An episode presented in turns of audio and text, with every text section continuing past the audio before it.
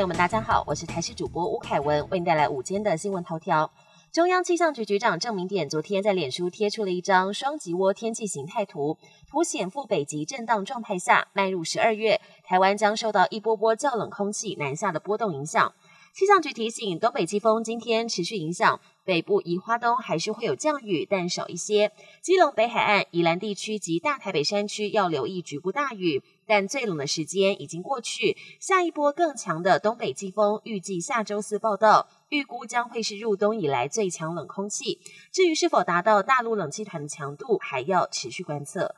全民风氏足，不少人也想尝试足球运动。不过，医师表示，足球是高耗体力而且持久的有氧运动，除了跑动之外，还要全身肌肉协调，需要够强的心肺功能才有办法负荷。因此，本身的体力相当重要。如果有心血管疾病的人想尝试踢足球，应该量力而为。二零二二年进入尾声了，随着疫情逐步趋缓，今年台北一零一打造一系列跨年活动，也推出史上为期最长、内容最丰富的双跨年系列活动，可以一路从耶诞节玩到元宵节，预估期间能创造一千万人潮。另外，台湾新冠疫情将近三年，民众最近终于可以用真面目示人。正逢百货周年庆，有百货公司表示，户外口罩解封帮助底妆的业绩涨了四成，国际精品口红单日单柜就狂销两百支。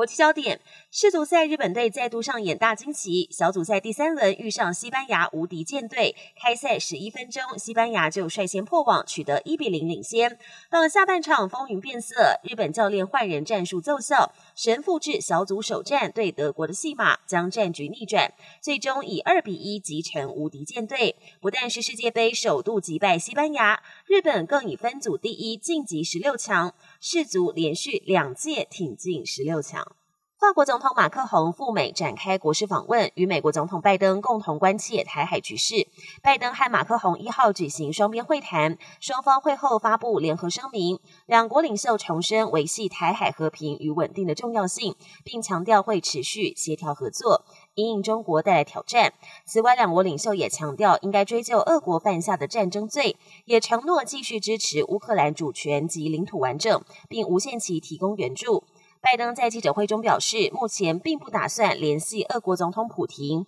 但普廷如果有意结束战争，拜登已经准备好跟普廷展开会谈。